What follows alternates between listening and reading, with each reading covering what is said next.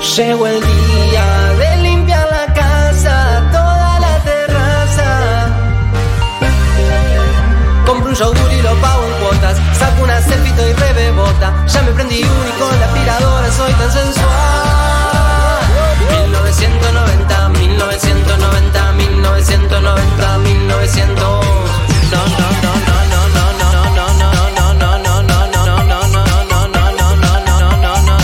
Me voy a matar. Solo invierto en bitcoins. Arre. Me compro un terreno.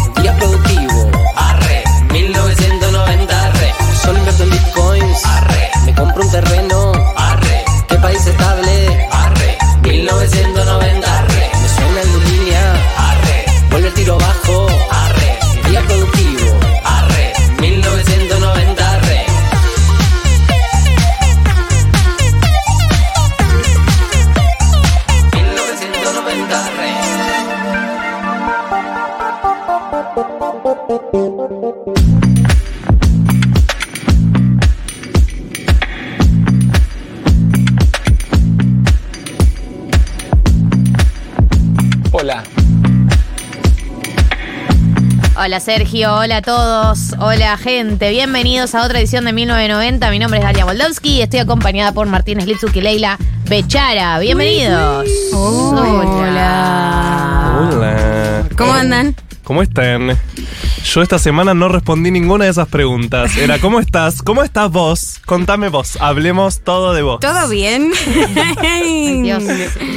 ¿Sabes qué? ¿Todo bien? ¿Sabes que todo bien? Nada, todo bien. No, nada, todo bien, pero bueno, eh, sin rumbo, pero hay que seguir. Eh, y Ay. para eso está ese programa que... El nivel de 100 rumbo para hay que seguir. Yo esta semana eh, quería tatuarme ese meme. Sí. Real, era tipo 100 rumbo para hay que seguir. No te tatúes un meme, es medio No tengo ningún tatuaje. Menos de no va a ser mi primer Maru tatuaje, Botana, meme. ¿o no? ¿Es ese? Sí, es ella corriendo por la trotando, Por la salió a trotar y se sacó una foto y quedó como siempre como meme. Qué persona increíble para los memes Maru Botana, porque tiene uno chupando hielo que también es buenísimo. Muy bueno ese, la puta madre. Nadie se esperaba a Maru Botana, memera. Che, Eh, sí, ¿podemos agradecer a los memes por salvarnos esta semana? Siento que siento que me salvaron la vida. Sí, pero justo hablando de memes y hablando de eh, Maru el podcast que escuchamos Becha y yo, y es probablemente mucha gente también, pero Marto no todavía, Bueno. eh, la entrevista que No le hicieron, ya lo nombré en todos lados, eh, Sherpas se llama el, El eh, podcast. podcast. el capítulo se llama Todo por las risas, es la, es la entrevista que le hacen desde El Gato y la Caja a Juan Ruoco sobre el libro de Si la democracia está en peligro, libro que vino a presentar acá, o no me acuerdo si vino antes, pero habló del tema, la temática del libro, que era el tema eh, ultraderechas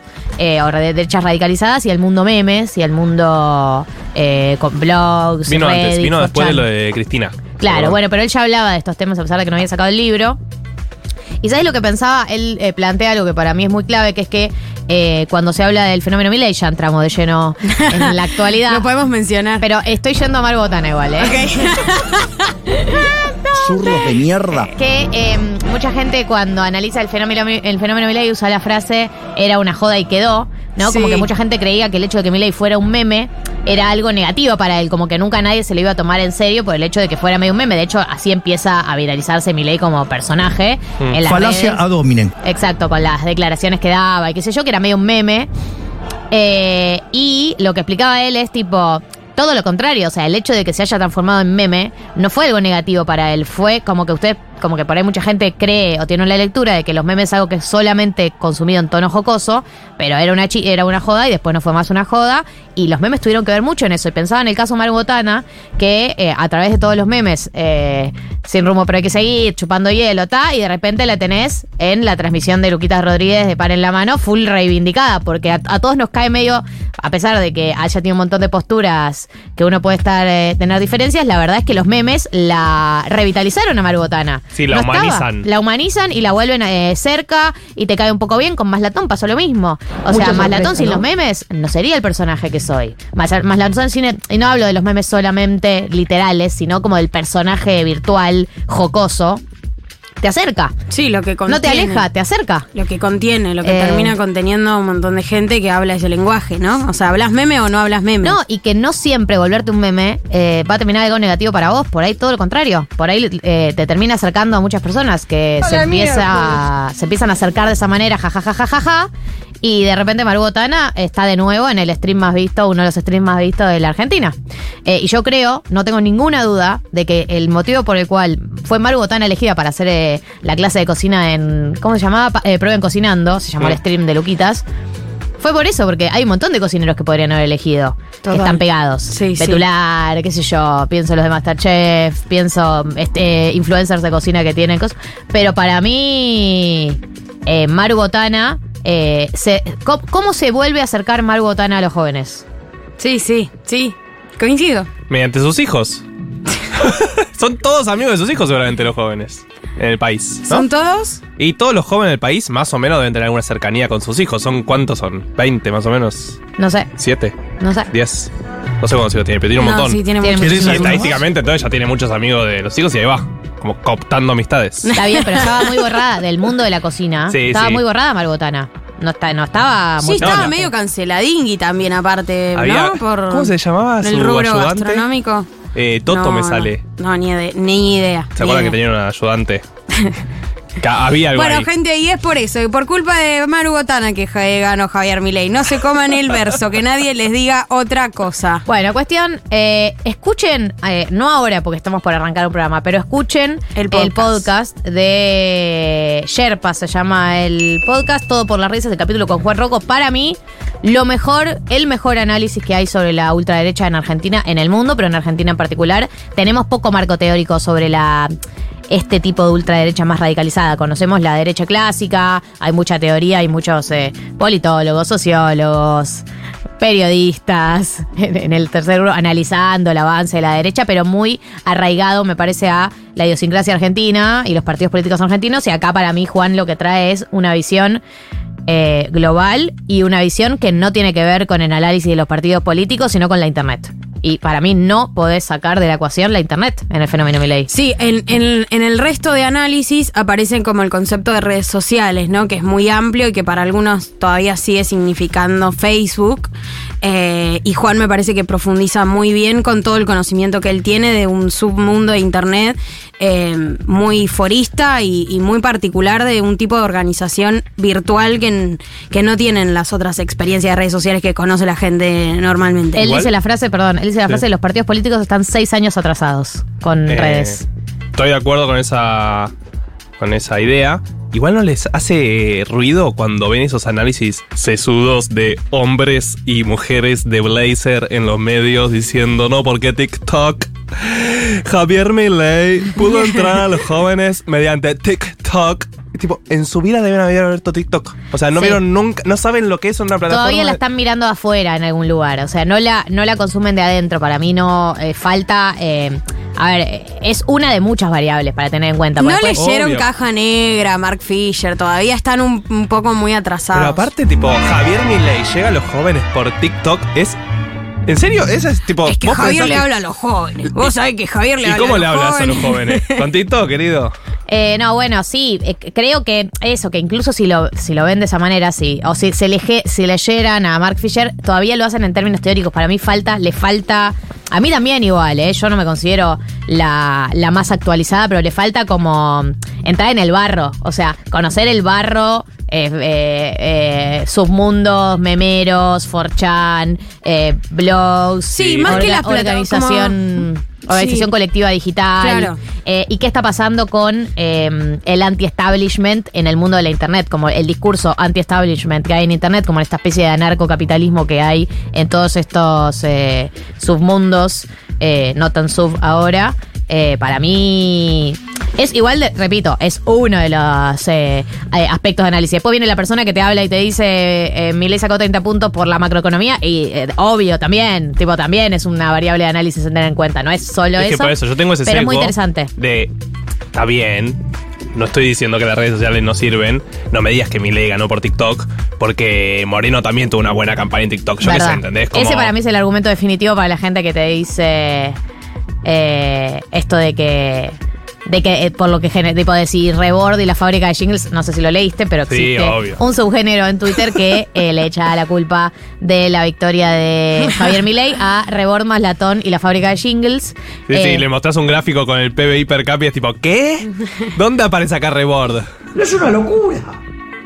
Pero bueno, creo que, le- que- que Moreno es un gran ejemplo de eso, porque Moreno estaba re- re- literalmente sobre representado en, en las redes sociales, Sí. lo que se dice la famosa sobre representación, que se decía de Milei también, pero eh, no era sobre representación, era real, pero con Moreno sí fue una sobre representación. Déjense de, De joder. mucho meme, mucho jingle, mucho todo eso. Sí, no, yo eh, me parece que, que también hay algo de, de querer buscar eh, respuestas rápidas como para salir rápido de la desazón, ¿viste? Como siento que el lunes me, imagino casi todos eh, y los oyentes también como en, un plano de desesperación y de tratar de comprender muy rápidamente lo que había pasado como para pasar al siguiente paso, ¿no? Decir, bueno, listo, ya está, nos sacamos esto y nos ponemos a mover el culo, cosa que comparto completamente, eh, pero sí me parece que nos obligó a caer en análisis muy simplistas eh, que, que, bueno, que, que no explican del todo el fenómeno, porque igual, a pesar de los resultados que saquen en octubre y en un posible balotaje, definitivamente ya hay la consolidación y la legitimidad de un movimiento No, eso que seguro. podemos pensar un montón que es, ¿no? Si es ultraderecha, si es eh, antiperonista, si, digo, no sé qué, qué categorías tiene. Hashtag es más complejo. Eh, pero va a durar. Vos Pero tenés a mano siempre la palabra multicausal. Ante la duda, multicausal. Multicausalidad. Eh, para todas estas cosas que decía Becha recién, para todos estos análisis simplistas y etcétera, y la decisión y la necesidad de tener un diagnóstico que te ayude a revertir una situación que te da miedo, vamos a tener varias voces hoy para evitar esto, justamente no para profundizar esto. Viene Gaby Pepe, eh, que además es, además de que es una persona con mucha data, con mucha información, con mucha rosca, estamos en un día en el que Javier Milei habló abiertamente de que está dispuesto a darle un cargo a Mauricio Macri, ¿no? Eh, Sí, básicamente como abanderado argentino ante el mundo. Un cargo como para que traiga, canciller. para que traiga las, las Sí. inversiones, eh, las famosas inversiones Sí, extranjeras. para que le muestre goles. Sí, para A la quiero gente. Que, que siga con esa política Sorry. externa. Eh, viene Gaby Pepe, tenemos también hoy un manual de supervivencia para la desazón política, que es algo que armamos entre nosotros. Ya lo hemos hecho, el manual de supervivencia. Hubo manual de supervivencia para una mudanza, para separación, para un domingo. Pedir un eh, aumento. Para pedir un aumento. Hoy va a ser para la desazón política, para intentar contener, contenernos. Y eh, tenemos también un, un compilado de audios de dos personas que yo respeto mucho en sus análisis, en sus lecturas de la actualidad, eh, y que les hicimos las mismas tres preguntas para ver eh, un poco cómo conviven distintas lecturas o si tienen diagnósticos en común. Las personas son María Esperanza Casullo y Martín Rodríguez, o Me Casullo la pueden haber leído a, a ella como el arroba en Twitter y a él como Tinta Limón. Buen Eh, newsletter el de hoy de, de Mecasuyo. de Meca Suyo, que salió en Cenital. Eh, así que vamos a tener las voces de ellos dos para sumar eh, miradas, además de todo el análisis sesudo de estos tres compañeros, favor. que lo hemos dejado todo. Y que hemos visto TikTok, básicamente. y claro, Ya con claro, eso estamos- un paso TikTok. arriba Yo soy de. TikToker, aparte. Claro, vos bailás y todo. Get está. ready with me. Para votar a la ultraderecha. No le hiciste esa. No, debería hacerlo. Eh, sí, somos TikTokers, así que por eso nos tienen que escuchar. ¿Somos? ¿Vos también? Yo a veces subo ella. recortes. Pero algún de- viral tenés. Subo recortes, no, no tengo viral en TikTok. Pero de, del- Yo, yo la, de quise Blender, conven- ¿no? la quise Sí. convencer de que se abra, suba y nada. No. Yo lo que hice fue subir los recortes de Blender, resubirlos a TikTok, pero subí un par y después me olvidé. pero porque me dicen... Metele gana, amiga. Eh, ¿Sabes que el otro día que vino mi hermano a, a Blender, habló abiertamente de vos?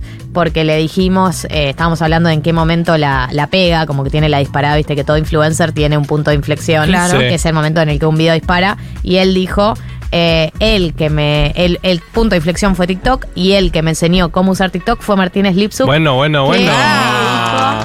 Estoy para abrirme mi consultoría, boludo. a esa hora. Te que, digo. que vos le enseñaste cómo domar al algoritmo. Sí, las conversaciones que teníamos en Instagram en pandemia era básicamente. eh, amigo, subí todo a TikTok. Y el tipo, pero no entiendo cómo funciona. y así que tenemos ese tipo de conversiones. Sí, que vos le decías, bueno, poner no me gusta, como que le enseñó a, a entrenar, porque es verdad que TikTok, le cuento a los politólogos que nos están escuchando para los análisis que se vienen, cuando lo abrís, si no domaste el algoritmo, lo que te aparece es un caos lleno de caca y cosas raras, y decís, ¿qué es esta red social? Ahí está, Gaby Pepe le pasó eso, ahora te vamos a enseñar, Gaby, cómo domar TikTok y que te aparezca solo mi ley. Eh, no, que al principio cuando entras es un caos, el algoritmo no te conoce, no sabe qué te gusta y te tira cualquier cosa. Es como una relación. Exactamente. Ay. Cornudizaste TikTok. Cornudizó el algoritmo. Eh, y claro, vos le vas poniendo eh, lo que te gusta y por encima de todo lo que, Lo no, que te, no te gusta. El no me gusta es clave para que Sí. no, no vayas por ahí TikTok. ¿Cuál es el no me gusta de TikTok real? Hay un. Está escondido, pero está, existe. Sí. Ah. Eh, si mantenés apretado, tenés muchísimas opciones. Hay una en la cual me volví adicto que es desplazamiento automático. Uy. Que no se te repiten en bucle los videos. O sea, ese ya es. No, eso es El nivel terrible. de vicio es total. Eso ya es un montón. Ya no usas las manos. TikTok sí, se abre sí. solo y se reproduce. Eh, pero está también no me gusta. Entonces cuando hay algo como, "Mm, el algoritmo piensa que, Que a mí estoy demasiado interesado Ay, en yo, esto. es que yo veo todo. O sea, yo no te paso un TikTok.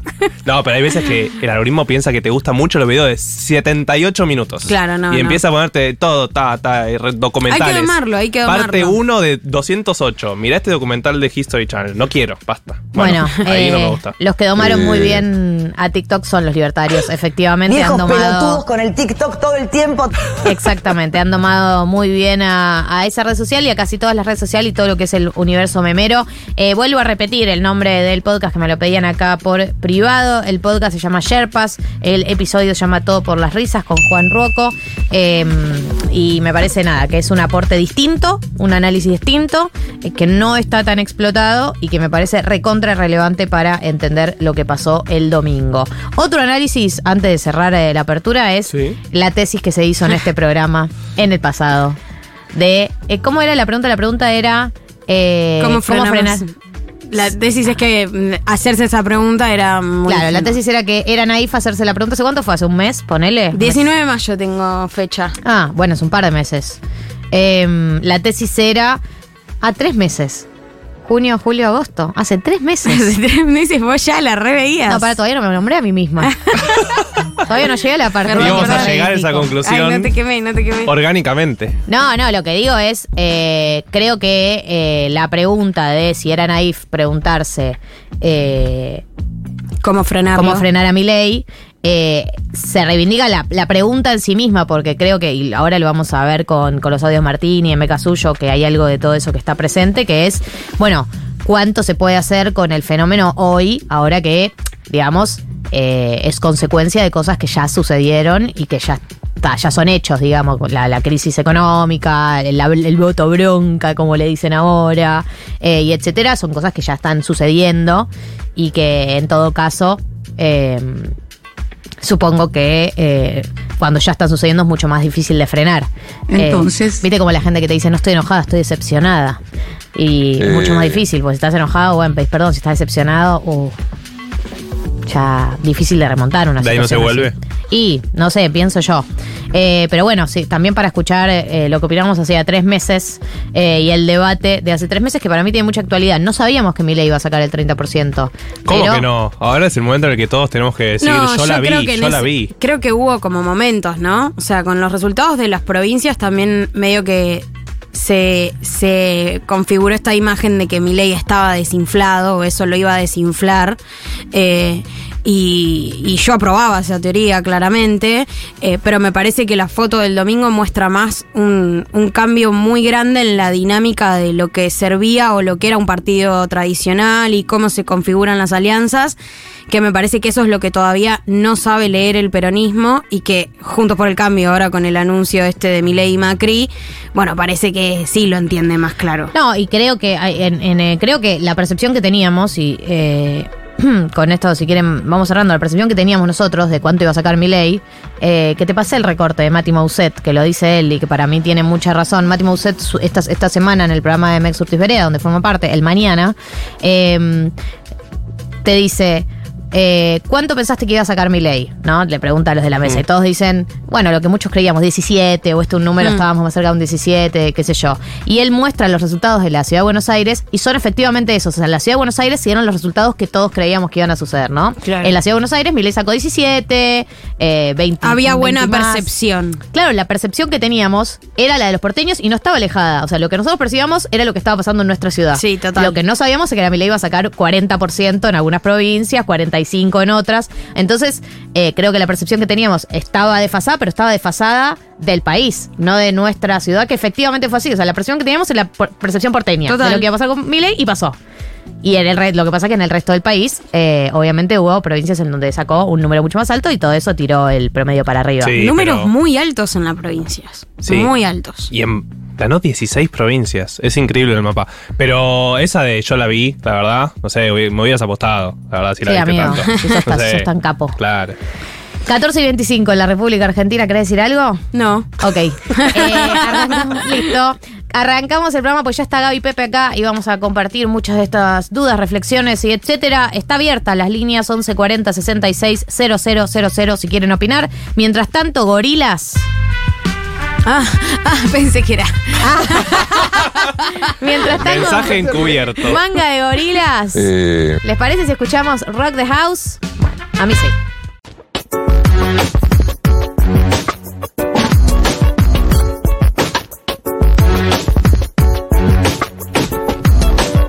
Amigues, seguimos en este 1990 a casi una semana de las elecciones primarias abiertas simultáneas. fueron las obligatorias. Yo elecciones? pensé que habían pasado tres meses ya. No, eh, pasó casi una semana, ni siquiera una semana. Y está Gaby Pepe entre nosotros. Bienvenida, Gaby. Oli. Hola. Bienvenida.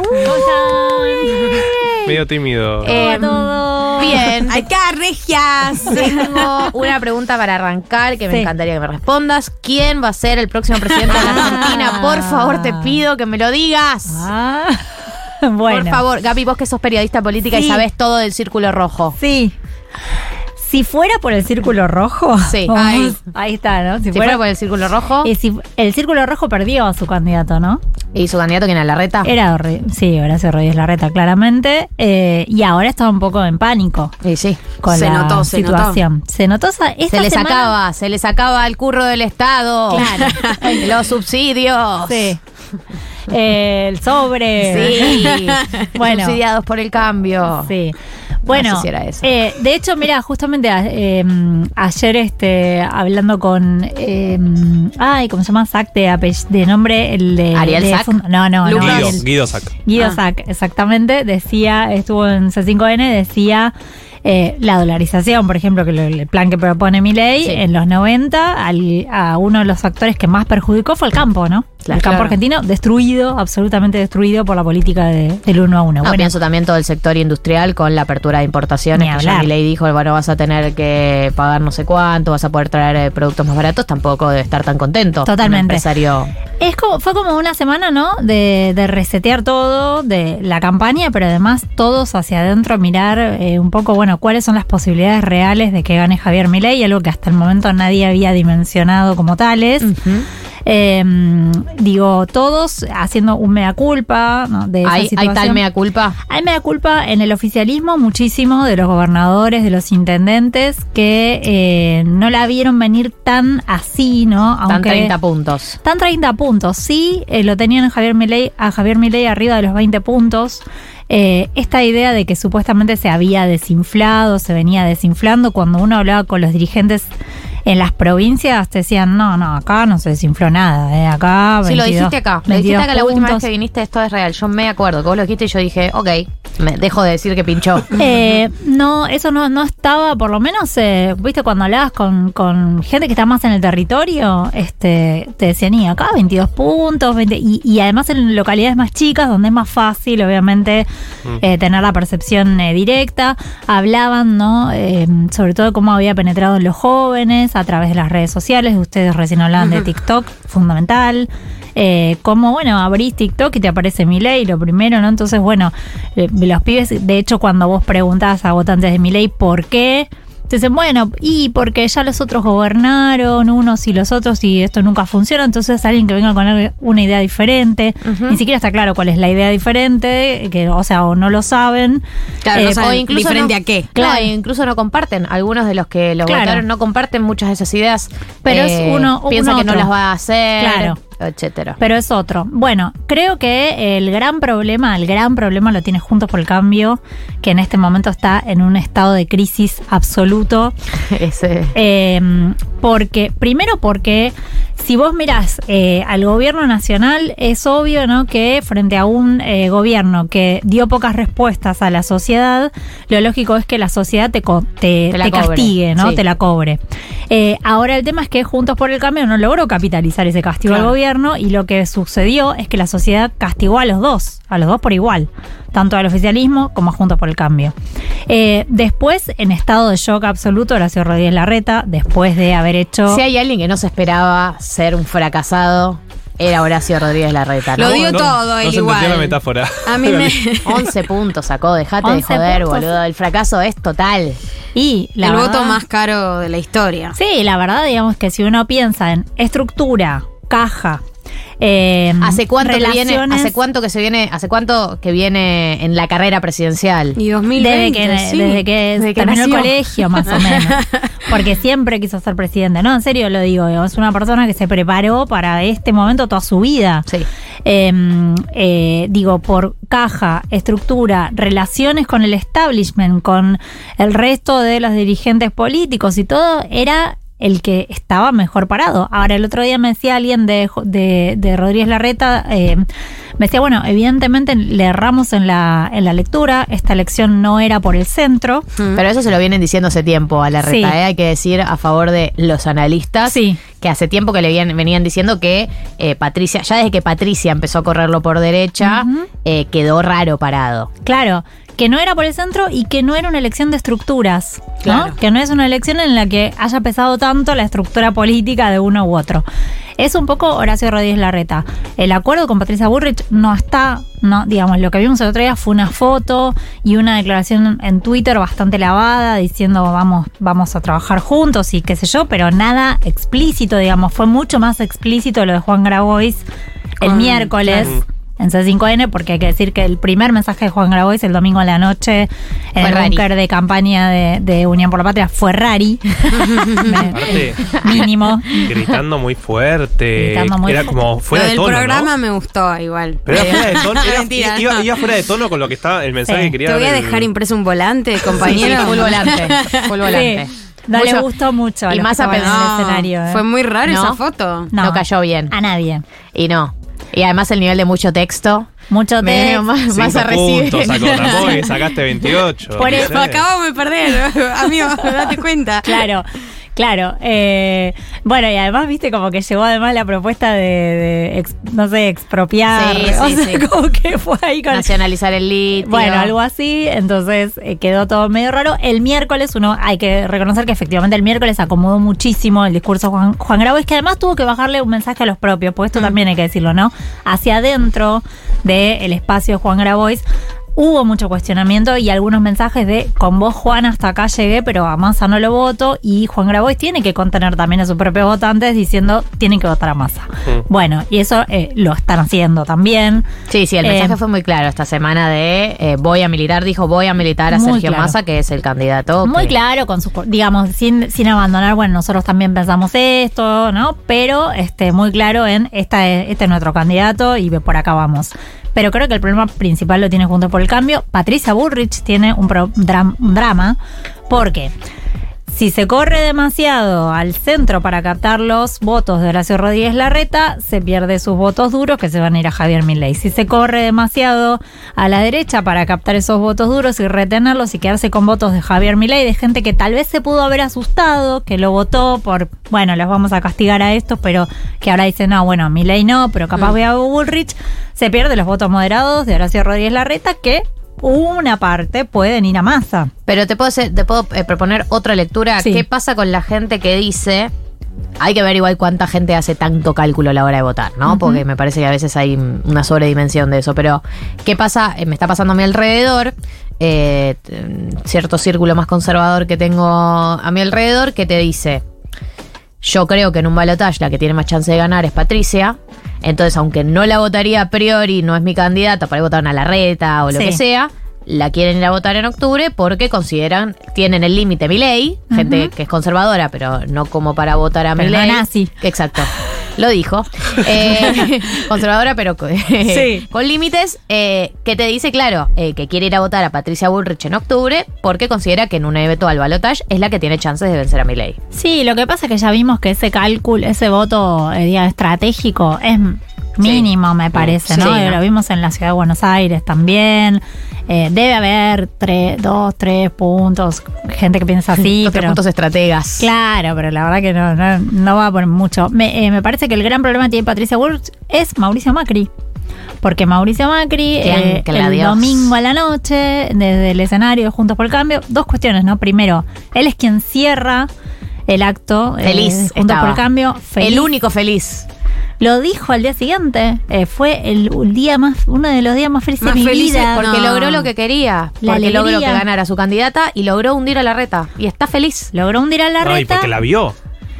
Sí, y logró también de alguna manera imponer una cosmovisión, porque eh, Mauricio Macri, digamos, no es que él eh, va a muerte con Patricia Bullrich, él quiere que se impongan sus ideas. Y si las encarna Javier, Javier Milei por parte, ¿no? Y, o Patricia Bullrich, medio que da la sensación que le da lo mismo, ¿no? Porque, eh, digo, lo elogió muchísimo Javier Milei, lo levantó Javier Milei, después fue a Uruguay y dijo, Sí. bueno, lo de la motosierra no tiene que ser tan así, pero bueno, pero hay que tener la motosierra, la pinza, el destornillador y no sé qué, un bisturí, según el caso, ¿no? Como que una caja de herramientas y aplicar diferentes, pero triunfan las ideas de la libertad, dijo, o sea, eh, nos sacamos de encima el populismo, bueno. Está claro que ahí hay un acuerdo este, entre Javier Milei y Mauricio Macri. Hoy salió Fernando de Andrés, ex secretario general de la presidencia, hombre muy cercano a Mauricio Macri, a decir que no hay un acuerdo porque Javier Milei a la mañana dijo que él lo eh, quiere a Mauricio Macri como una suerte de eh, canciller para su eventual gobierno. ¿Qué pasó? Acto seguido, Elisa Carrió renunció a su candidatura del Parla Sur. eh, supuestamente por motivos de salud, es cierto que tuvo un problema de salud hace poco, pero está muy preocupada por ese posible acuerdo entre Mauricio Macri y Javier Milei. Salió Gerardo Morales, presidente de la UCR, a decir, nosotros con Milei no tenemos nada que ver, hay que votar con racionalidad. Así que realmente la in- la interna de Juntos por el Cambio está eh, en un estado de ebullición tremendo, ¿no? Porque la tienen mucho más difícil que el peronismo, que bueno, ya sabe, va atrás de Sergio Massa y atrás de una idea de, de país también, ¿no? Gaby, es obvio que el año que viene el Congreso va a ser una guerra, pero no es raro que sea toda esta discusión que vos estás nombrando en una semana recién de las elecciones. O sea, ¿qué, ¿ves posibilidad de que se rompa medio Juntos por el Cambio antes de las generales o antes del balotaje? No sé si formalmente lo vamos a ver este año. Eh, yo el otro día hablaba con gente de Rodríguez Larreta que me dijo si, si Patricia no llega al balotaje y Macri lo apoya a Milei, Juntos por Cambio va a volar por el aire ah, directamente porque, eh, por supuesto, ahí detrás de Milei no va a ir ni el radicalismo ni la coalición cívica, ya lo dejó claro Elisa Carrió, y posiblemente tampoco una parte del larretismo, ¿no? Que, que ve en Milei eh, algún límite. Eh, sobre el radicalismo y la UCR, Javier Milei fue muy agresivo, digo, directamente eh, Milei dice que Alfonsín fue el peor presidente de la historia, eso es como tocar a San Martín, ¿no? Sí. Es como eh, yo creo que no hay otro dirigente en nuestro en nuestro país, otro dirigente político que hable de esa manera de Raúl Alfonsín. Sí. Nadie, de ninguna fuerza política. Totalmente. ¿No? Digamos, pues, alguno puede criticar una cosa, Sí, la sí. otra, pero digamos, No, todo. lo- la gente lo hace con mucho cuidado, incluso cuando hablan de la hiperinflación es como bueno, pero hay Bueno. que entender el contexto. pero bueno, pero el padre de la democracia, Democracia. etcétera, etcétera. Sí, pasa que bueno, para Digo, algunos no es tan relevante por ahí Javier el retorno de la, de democracia. Claro, Javier Milei dijo, es el, fue el peor presidente de la historia, los radicales son comunistas, desde Irigoyen... No hay quien no es comunista para la cosmovisión de Javier Milei, ¿no? O sea, literalmente no queda nadie. O sea, la reta Sí. es comunista para Milei y esto abiertamente Sí. lo ha dicho. Pero ¿qué dice Milei? Todo este desastre empezó con Hipólito Irigoyen. Lloro. En, ¿En serio? Lo dice así. Entonces digo, obviamente, salvo Martín Tetaz, que ayer dijo que él en un balotaje más a Milei, votaría a Milei porque él mira para adelante y no para atrás, Es el único radical, o que se dice radical, que Claro. yo escuché hasta ahora diciendo que votaría a Milei. El resto, por lo menos con los que yo hablé, están más que espantados. Bueno, lo que pasa, eh, ya obviamente, bueno, eh, perdón, por la tentación de, adelantarme al balotage con respecto a eh, quién tiene más chances, si Massa o Patricia Bullrich.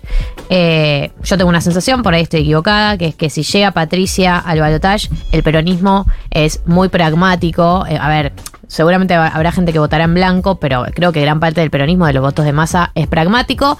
Y por encima de todo, creo que tiene un límite que es eh, la defensa de los valores democráticos y que eso puede hacer que la migración a Patricia sea mucho más clara. Mm. Y no me parece que en caso de que Massa, Massa llegue a un balotaje con Milei, esa migración de los votos de Patricia sea tan clara, porque creo que las personas que son antiperonistas son profundamente antiperonistas y antes de, votar a un peronista se cortan la mano. Era un poco la, mm, la discusión eh, que se tenía estos días por la campaña de si el clivaje iba a ser eh, nosotros o el fascismo.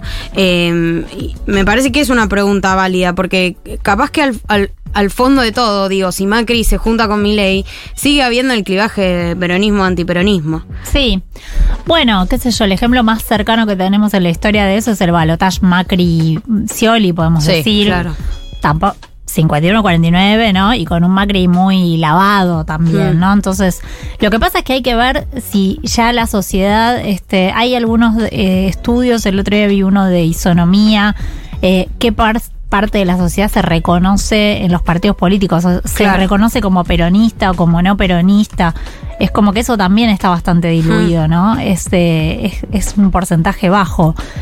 Eh, bueno, Ahora eh, el gobierno está recalculando la campaña, se va Sergio Massa a Washington esta semana.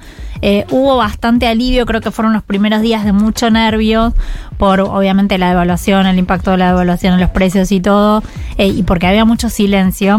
Eh, hubo mucho alivio internamente por la reaparición de Massa el otro día en TN, en la entrevista que dieron esa sucesión, ¿no? que eran los tres candidatos. Me parece que estuvo bueno para ver los tres seguidos, ¿no? Este, y poder ver dónde está parado cada uno.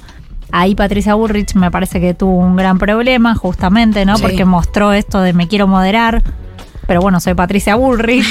eh, Milei, eh, bueno, también dejó muy claro quién es. Eh, eh, tuvo que ir con Victoria Villarruel, que intervino muchas veces, ¿no? Para tratar de Tapar baches. tapar. Y se le veía la carita a él, como, déjame hablar, como que se le veía que estaba como la vena, ¿viste? Sí. No le gusta. A Milei eh, todos sabemos que es mecha corta. Sí. Por decirlo de una manera bastante amable. Sí. Eh, no le gusta cuando le repreguntan demasiado, no le gusta cuando lo contradicen demasiado, el toque escala. Bueno, el toque escala. Ahí pasó algo eh, curioso, ¿no? Esta semana, porque también eh, apareció una- un comunicado de, las, de la Academia Nacional de, Peroni- de Peronismo, no, de Periodismo, de la Academia Nacional de Periodismo, eh, con periodistas que son eh, de referentes de medios hegemónicos Sí, de comunicación. Joaquín Morales Solá. Joaquín Morales Sola, exactamente.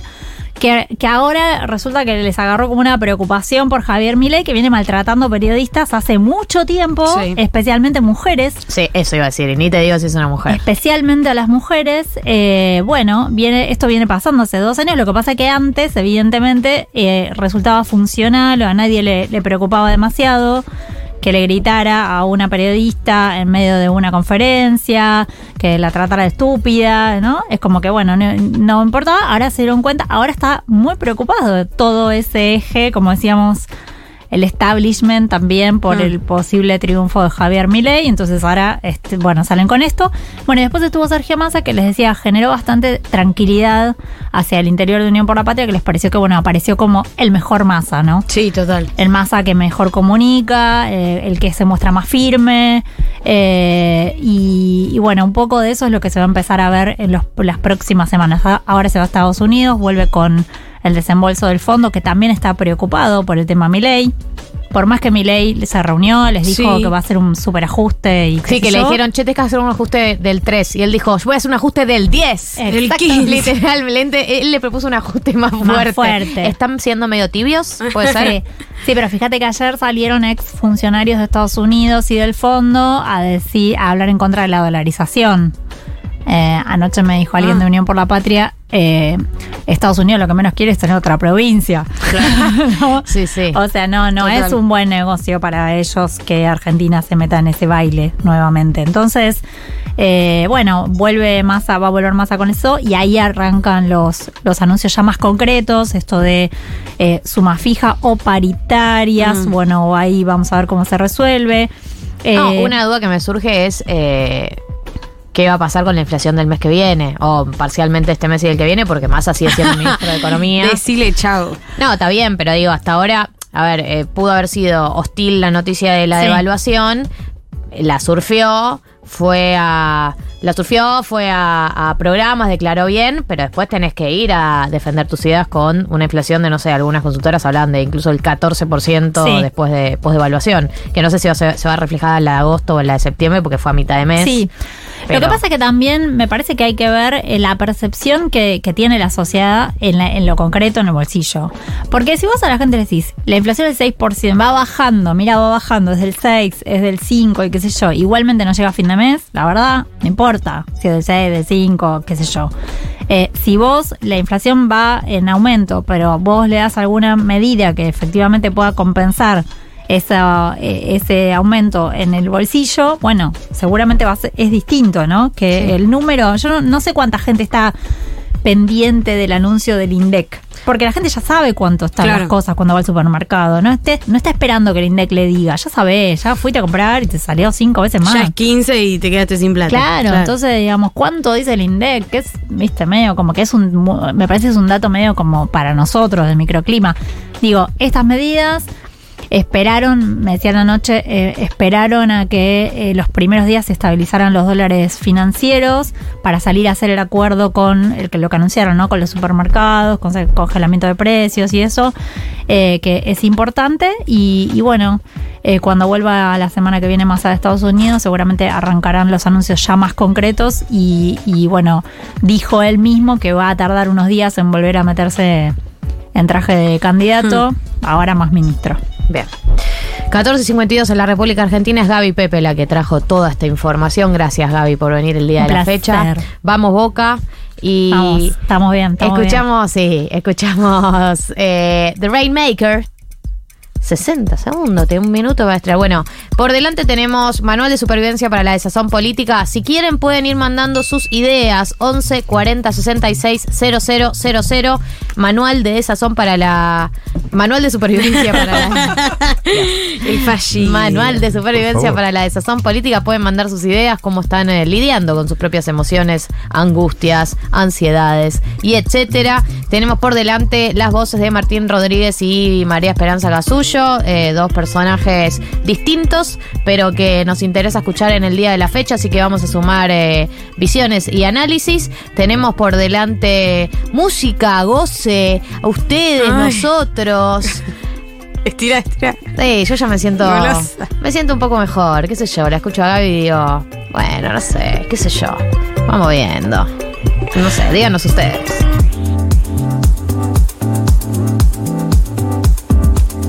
Amo la artística de este programa. Eh, la coherencia es total.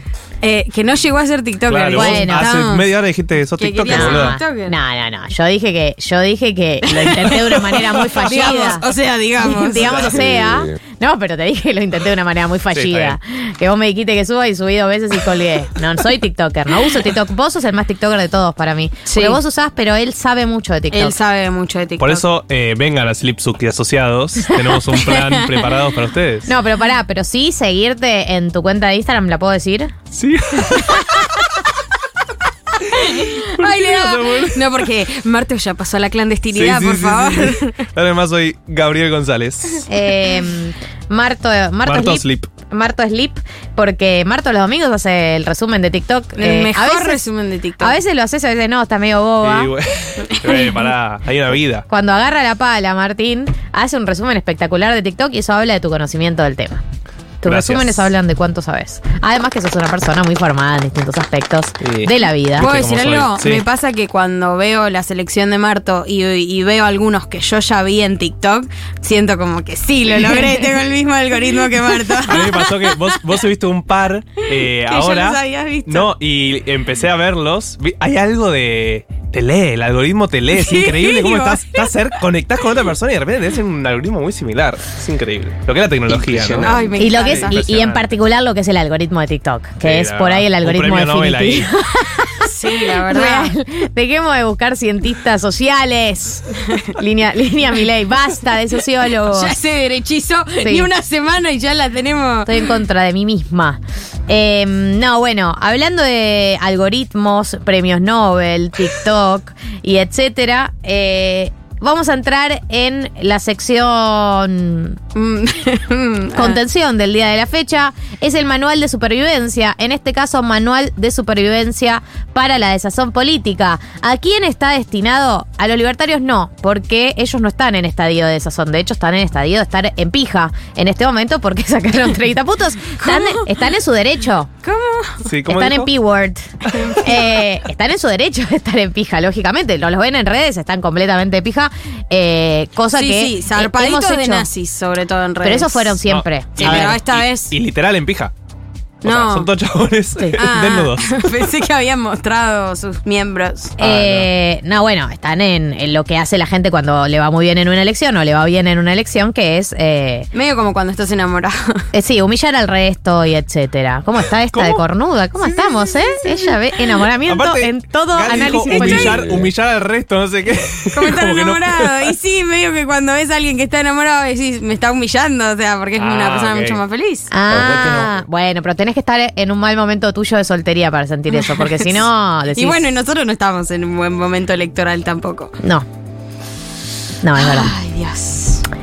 Lo que decía, volviendo al hueso, es que este manual de supervivencia para la asociación política no está destinado a los libertarios, no porque eh, no querramos hablarles, sino porque está destinado a todas las personas que, frente a, la- a los resultados de las elecciones del domingo, se vieron con un baño de realidad eh, que los dejó completamente golpeados. Dícese, todos nosotros, Hola, ¿qué básicamente, los Claro. que estamos acá, probablemente el grueso de los oyentes de Futurock le haya pasado lo mismo, eh, que parcialmente no lo esperaban, e incluso si lo esperaban, no esperaban estos números, y entramos en un estadio de locura, eh, teorías conspirativas, análisis políticos, 25 pestañas abiertas y querer llegar a... Es como que yo siento que lo que, lo que está pasando es que queremos llegar como al, a la papa. Ver la Matrix. Claro, quiero ver la Matrix, quiero ver la. Matrix y entenderlo todo, quiero entender todo lo que está pasando para poder tener la mejor solución posible. Bueno, improbable que suceda eso porque improbable que exista una, una respuesta que, que- que contenga eh, todas las posibilidades de, de- de análisis, pero lo que sí podemos hacer es eh, no eh, sucumbir ante la locura. Y para eso está este manual,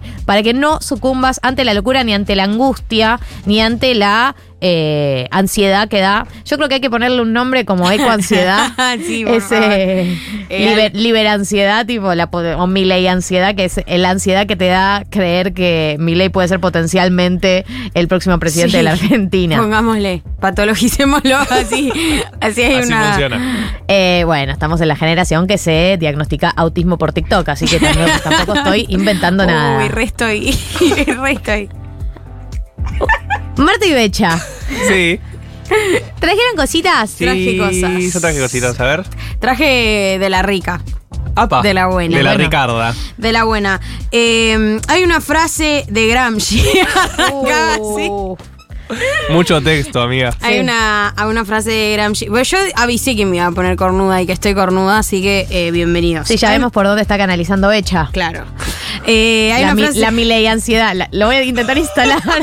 Perdón. No, No, pero no, no, busquémosle no. un nombre Sí, no, no funciona Que no sea tan pete. No Sí. suena bien. Bien, No suena bien. Lo voy a pensar mientras desarrollas. Eh, la frase de Gramsci, eh, que de hecho tengo tatuada en mi cara en forma de emojis, eh, es una frase que dice así: Instrúyase porque necesitaremos de toda su inteligencia, conmuévase porque necesitaremos de todo su entusiasmo, organícese porque necesitaremos de toda su fuerza. Eh, en base a esa frase hermosa para estos tiempos que corren, pienso que Gramsci estaba luchando contra el fascismo eh, encerrado eh, en una cárcel. Traje tres recomendaciones. Bien. Una para formarse, otra para conmoverse y otra para organizarse. Me encanta. Ay, Qué bien. Full cornuda. Sí.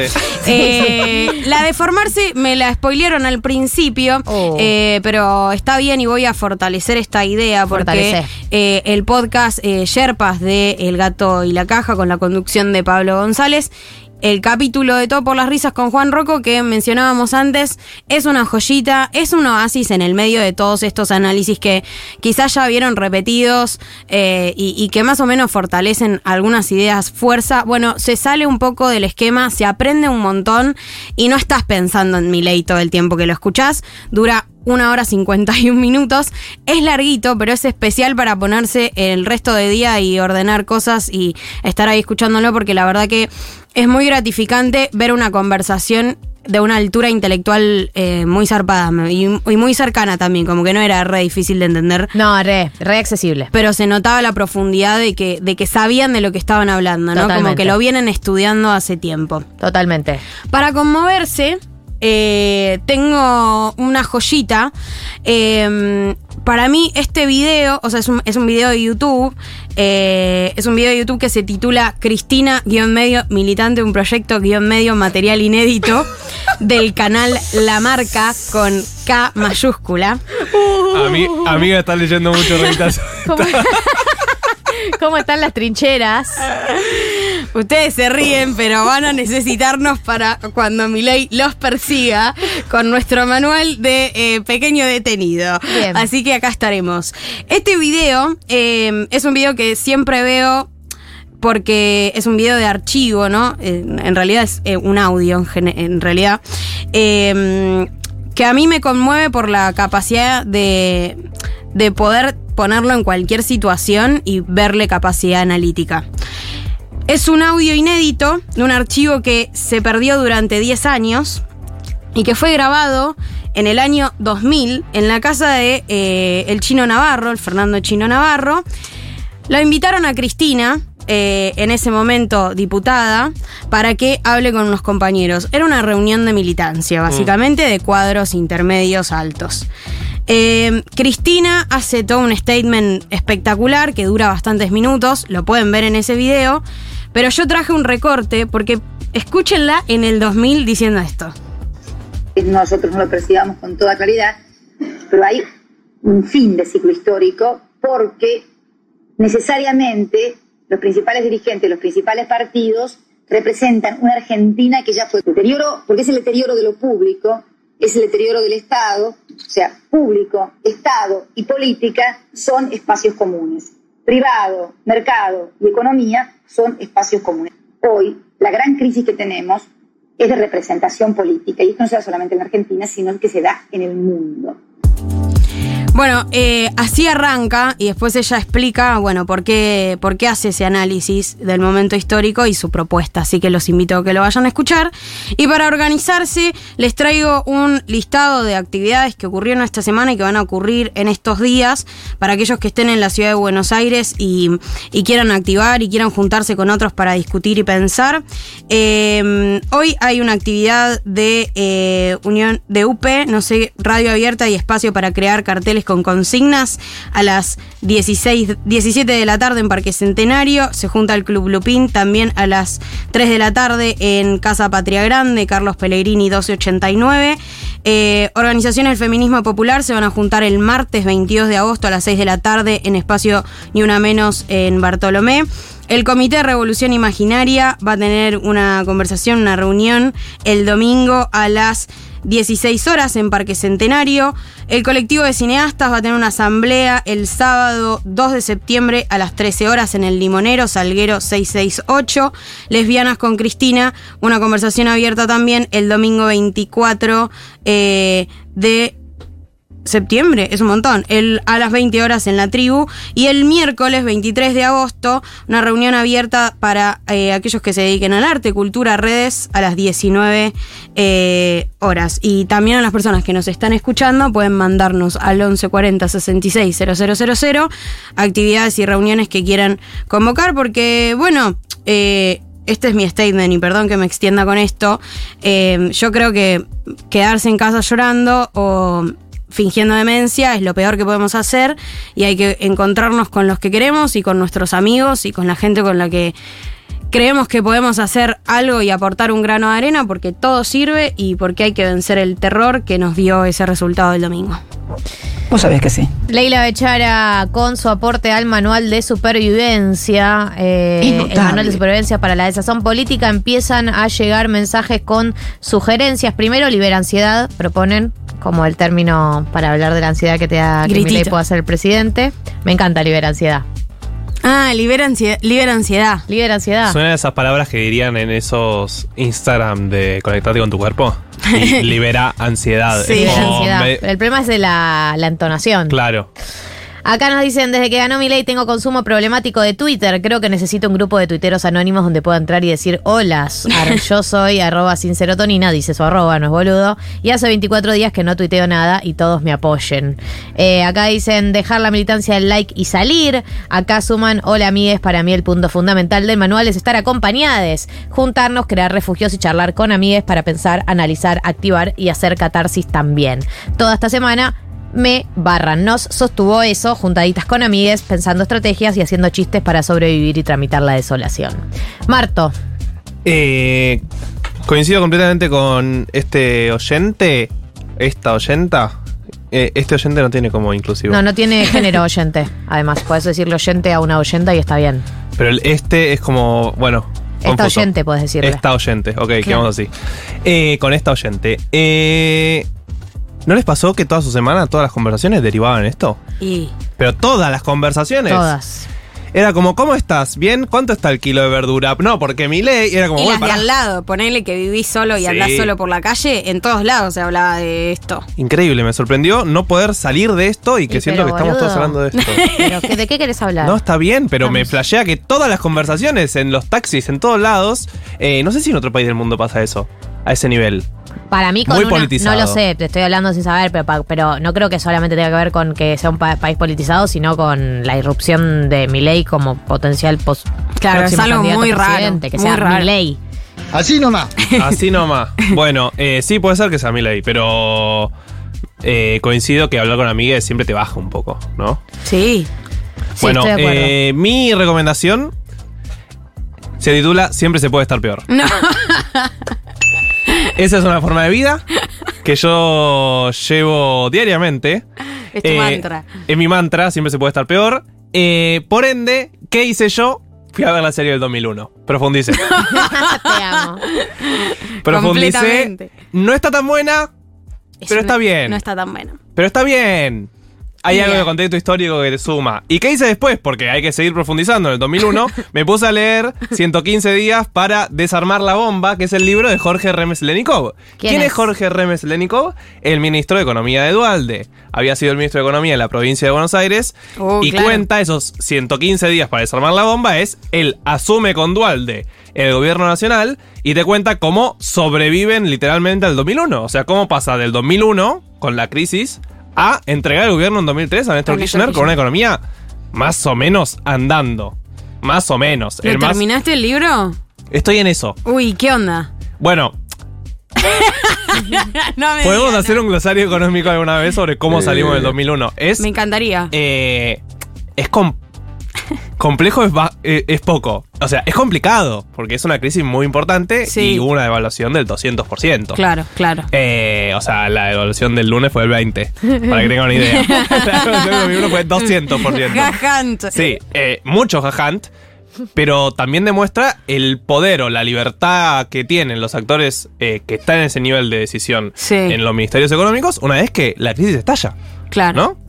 Porque Claro. si la crisis estalla, que es un poco lo que venían hablando también la semana, creo, eh, con Sayat, con Fede, con el programa de Julián Segurola, que es, hay que tener mucho cuidado con lo que pasa estos meses, porque cuanto peor sea el gobierno del Sí, frente de todos más, al término... Más bastón tiene el presidente. Y claro, más poder va a tener en la próxima gestión para hacer lo que quiera. Así también eh, fue el 1 a 1. Hmm. ¿No? El 1 a 1 en los 90. Después la hiper, convertibilidad bajó la inflación. Claro.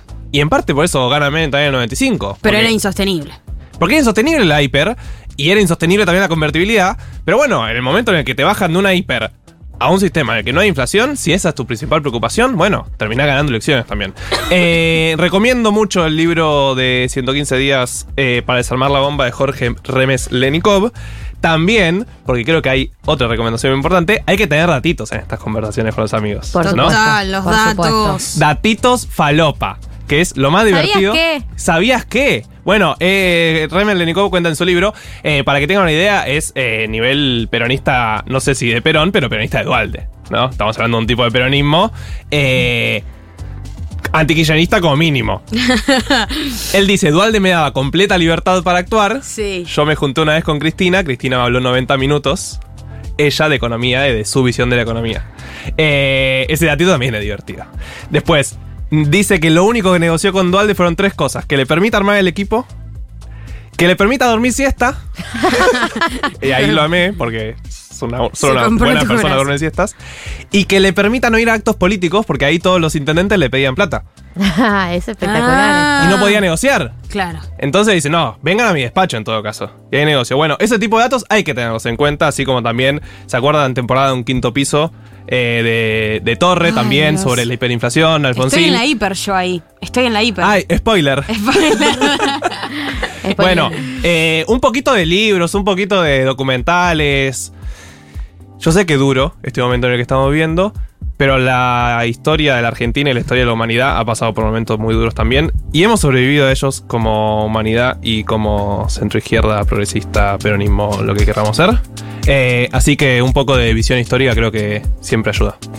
Bueno, eh, yo sumo mis eh, dos factores eh, que atravesaron esta semana mía, que tienen que ver con salir de la desazón, que fue el siguiente pasaje. Primero, eh, pasar del juicio a la autocrítica. O sea, yo el lunes estaba en modo, no entiendo por qué hay gente que vota mi ley. No entiendo, no lo entiendo y no lo quiero entender. Yo estaba en esa, el lunes Sí, estaba, sí, no sí, lo quiero entender. Alguien estaba en modo eh, 2015. Sí, sí, sí, sí. La 2015. ¿Por qué fue- votan mal? Hijo de puta. Yo estábamos, voten bien. Y la gente que votó mal eh, no sabe votar. Eh, y se volvió al Ay, lugar. chicos, se, se pasaron de rosca. Sí, estaban funcionales. Eh, no, estaba en modo, no entiendo quién vota mi ley y no lo quiero entender. Y eso te lleva a, una, a un modo de mucha angustia, mucho enojo eh, y mucha bronca y mucha necesidad de salir a asumir lo peor de las personas, ¿no? Porque claro. Obvio. Una de cada tres personas votó a Milei. una de, la- Hola. una de cada tres personas votantes votó a. Milei, sí. No, y asumir, asumir lo peor de tus... Porque a mí también lo que me pasa es que me sentí muy desfasada de mi propio país. Yo me siento muy argentina. Claro. Eh, amo mi país, amo a los argentinos. Pienso que Argentina es el mejor país del mundo. Efectivamente lo pienso, genuinamente. No es una pose. Yo pienso que este, este país es espectacular por las, por las personas que lo integran. Entonces, como que fue algo muy fuerte. Ay, te amo mucho, boluda. Realmente, decir como loco, que, o sea, no entiendo, mi, pa- mi país, mis argentinos, mi gente. Mi gente bella. ¿Qué está pasando con mi gente? Style. Con mis compatriotas. Eh, entonces tuve A lo Lali, primera- qué triste. Sí, qué triste punto, qué peligroso. Linchada. Eh, tuve unos primeros días así, como muy, muy triste, muy decepcionada y muy tipo asumiendo lo peor de las personas eh, que votaron a mi ley. Y después eh, pasé una segunda etapa, más que nada cuando empecé a leer, empecé a escuchar personas, etcétera. Y ahora algo de eso va a decir también Martín Rodríguez, que es la etapa de la autocrítica. De en vez de caerle, en vez de yo estar tan juiciosa con toda la gente que votó a mi ley, mirar para adentro y decir, en, en- en vez de estar juzgando a la gente y, y decirle con el dedito, vota bien, lo que deberíamos estar, estar haciendo es decir, eh, perdón, perdón por esta vida de mierda que estuvo ofreciendo la casta. Ya viste, yo ya estoy en nada de decirle yo. Perdón, perdón por la vida de mierda que estuvieron ofreciendo los políticos tradicionales que tenemos que defender en estas elecciones, porque además, eh, pase lo que pase, te estás defendiendo, bueno, a, Sergio Massa o a Patricia Bullrich eventualmente, ojalá no me toque hacerlo. eh, pero digo, en vez de eh, juzgar a los otros, decirles, che, perdón por no haber podido ofrecer eh, Ah, y, lo digo, perdón, porque también yo siento que yo no soy una de las representantes de las, además de que no voté a mi ley, no soy una de las representantes de los sectores más afectados, porque tengo una vida que me permite eh, que esto me afecte más en términos teóricos, espirituales y existenciales que en términos reales. Sí, tengo tres trabajos, como la mayoría de los argentinos, pero nunca me faltó comida, digamos. Entonces, digo, en ese sentido también, eh, hacer el ejercicio de decir, loco, perdón, argentinos, compatriotas, mi gente, porque por no haber podido, eh, desde la- los políticos que nos tocan defender en estas elecciones, ofrecer una vida mejor. Perdón por eso. O sea, porque la verdad es que es eso, es salir un poco de el enojo y el juicio, etcétera, y entender que la vida que estamos ofreciendo como país en este momento es una pija. Sí. Y es cada vez peor. Y no hay con qué darle. Eh, entonces, bueno, creo que también desde ese lugar de autocrítica es más fácil hablar con cualquier otra persona y es más fácil transitar este momento, ¿no? Y no ser tan duro con, con, con, con- con lo- con los porcentajes que salieron el domingo. Sí, eh, eh, yo que veo todo el mundo y las situaciones desde el lado económico, a mí lo que me sorprendió especialmente del dato es, mirá lo mal que estábamos. Porque todos sabíamos que estábamos mal. Sí, sí. No es una novedad, pero mirá lo mal que está la sociedad y la gente como para que este nivel de, de personaje tenga esta cantidad de votos. Y es lo que vos decís, es nosotros no vamos a perder. eh, o sea, estamos como con derechos de segunda generación. Sé que no hay derechos de segunda generación, pero estamos. Y hay gente que no tiene derechos mínimos básicos. Entonces, decirle, te van a sacar los derechos es. Mentira. Sí, no, no, no- no sé ni qué derechos más me pueden sacar, ¿entendés? Eh, vamos a escuchar un par de audios de personas que quieren aportar al manual de supervivencia para la desazón política. Hola Marto, yo hice lo mismo. La serie de 2001 y dije, o sea, bueno, esto hay que profundizar, hay que lamer las heridas y Como un bueno, gatito. salimos de esto. ¿Quién vino después del 2001? Vino Néstor. Eh, de- bueno, Dualde, pero y, y nos dio todo lo que nos dio. Así que sí, hay que profundizar, hay que ponerse triste, llorar y después salir. Salir mejor, sanar todas esas heridas. Volvernos mejores, volver mejores. La Sobre todo la quiero parte de la que dijo. ¿quién vino después? Bueno, o sea, Dualde, bajista, así, bueno, dale. Eh, ese, eliminando la historia. Eh, borrando papá. Revisionismo histórico. Hola. Hola chicos. Bueno, aquí cómo paso, cómo he pasado la semana a base de puchos, alcohol eh, y los comentarios optimistas de Becha que realmente me la levantan. Todos los días escuchar la onda que le pone es como que me, me levanta el ánimo. Ah. Y después Crónica Anunciada también, con Juana Morín, que le pone toda la onda, como trata de remarla ahí. Me ha, me ha servido bastante. Eh, bueno, sí, escuchá gente, escuchá gente que no profundite tu angustia, creo que puede ser un buen tip. Escuchá gente. Para mí, y bueno, ese era el segundo punto que pensaba también, que es el humor. O sea, el humor nos salvará. Eh, yo creo que hay algo muy cruel que hace gente que no tiene corazón, que es juzgar a la gente que hace chistes, viste, como que creen que no da el momento histórico. Y la verdad es que todo bien, pero el humor nos va a salvar de pegarnos un corchazo. Eh, así que banco Memes. escuchar a las personas eh, banco escuchar a las personas que te levantan el ánimo, gente optimista como Becha, eh, o gente que tiene, que incluso en este contexto tiene sentido del humor. Como el programa que hago yo en Blender. Ah, llegó el momento de venderse. No, nada, lo digo así al pasar, Ah, al ok. pasar nomás. Pedute. Había entendido a Marto que dijo hay que tener gatitos y yo asentando solo en mi casa. Sí, sí, sí, sí. onda, es la salvación tener gatitos. Y dijo datitos. Nada, Ah. eso. Esto es. Te amo. Yo sigo resfriado, o sea, tengo una sinusitis que no sé cómo Gatitos. sacármela y entonces estoy hablando otra hora allí. Gatitos. Hay que Hay tener, que tener gatitos, gatitos. está muy Igual bien. está bien. Marto. Igual sí, vale que para tener ambas gatitos. cosas. Gatitos y datitos. Ambas. 15 y 25 en la República Argentina. eh, hemos repasado algunos tips para transitar la desazón política. Eh, en minutos se viene el análisis sesudo, siempre quise decir sesudo, sesudo de. Martín Rodríguez y María Esperanza Casullo que nos mandaron sus lecturas para el programa de hoy. Mientras tanto, Gustavo Cerati, temazo.